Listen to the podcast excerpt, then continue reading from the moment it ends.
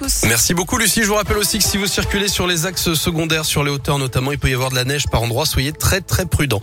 Le journal maintenant, Philippe Lapierre, on continue de parler de neige du coup. Oui, absolument, soyez prudents. En effet, hein, les conditions de circulation sont délicates, voire même difficiles sur les hauteurs du Rhône, des monts du Lyonnais jusqu'au Beaujolais. Des opérations de salage et de déneigement sont en cours. La circulation des poids lourds est en revanche à nouveau possible sur la 89 entre Clermont-Ferrand et Balbini après avoir été euh, interdite pendant quelques instants ce matin. Dans l'actualité, la vaccination des 5-11 ans contre le Covid, un calendrier précis pourrait être annoncé après le Conseil de défense sanitaire qui se tient aujourd'hui. Pour l'instant, la Haute Autorité de Santé recommande seulement la vaccination des 5-11 ans à risque. Elle n'a pas encore donné son feu vert pour vacciner tous les enfants.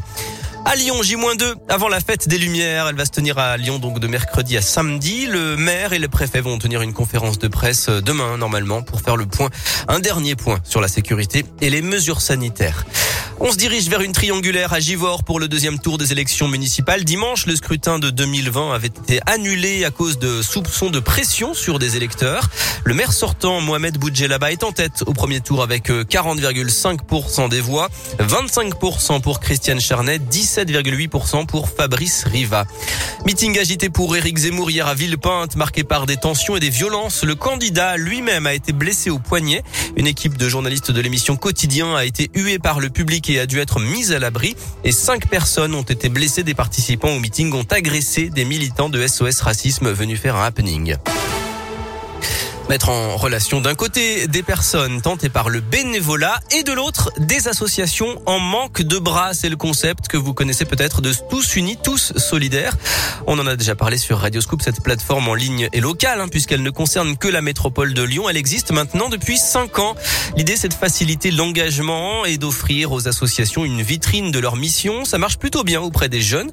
Plus de 50% des utilisateurs ont moins de 35 ans, mais les plus âgés aussi peuvent y trouver leur compte. C'est le cas de Florence Fouard, une retraitée et fan du concept. Au premier confinement, en fait, j'ai découvert euh, avec tout ce qui a eu lieu sur euh, découper des masques, fabriquer des tabliers pour les maisons de retraite avec des sacs poubelles. Voilà, donc c'est à ce moment-là que j'ai découvert euh, que ça existait. Ce qui me plaît, c'est vraiment le côté. Alors moi, je suis plutôt abeille butineuse, donc ce qui me plaît, c'est d'ouvrir la plateforme quand j'ai du temps et de dire tiens, où est-ce que je pourrais aller?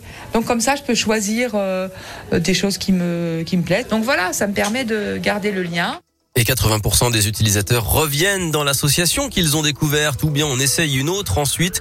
Plus d'infos sur radioscoop.com. Le Téléthon continue le 3637 et le site don.téléthon.fr. 73 622 000 euros de promesses de dons ont été récoltés, dont 757 000 euros dans le Rhône. Le foot et l'OL qui n'avance plus. Les Lyonnais voulaient euh, s'imposer après leur faux pas contre Reims mercredi à domicile, mais ils n'ont pu faire mieux que match nul à Bordeaux hier. 2-2 en clôture de la 17e journée. Les Lyonnais 12e. La défaite de trop pour Claude Puel, l'ancien entraîneur lyonnais, écarté de son poste à Saint-Etienne après la déroute 5 à 0 hier à domicile contre Rennes. Les Verts sont derniers. Et puis en Coupe de France, au Lyonnais s'est qualifié au détriment de Bourgoin-Jaillot. Huitième tour ce week-end. Les joueurs de National 3 affronteront Bastia, équipe de Ligue 2, le 18 décembre en 32e de finale. Enfin, cette histoire qui se termine bien dans la région, une habitante de la région lyonnaise s'était fait voler son chat par un voisin pendant une promenade en 2017. Le voisin avait ensuite déménagé en Mayenne avec l'animal, mais Itou, c'est son nom, a été retrouvé grâce à sa puce et son tatouage à 600 km de chez lui, donc d'après le progrès. Et elle devrait pouvoir donc retrouver son chat pour Noël.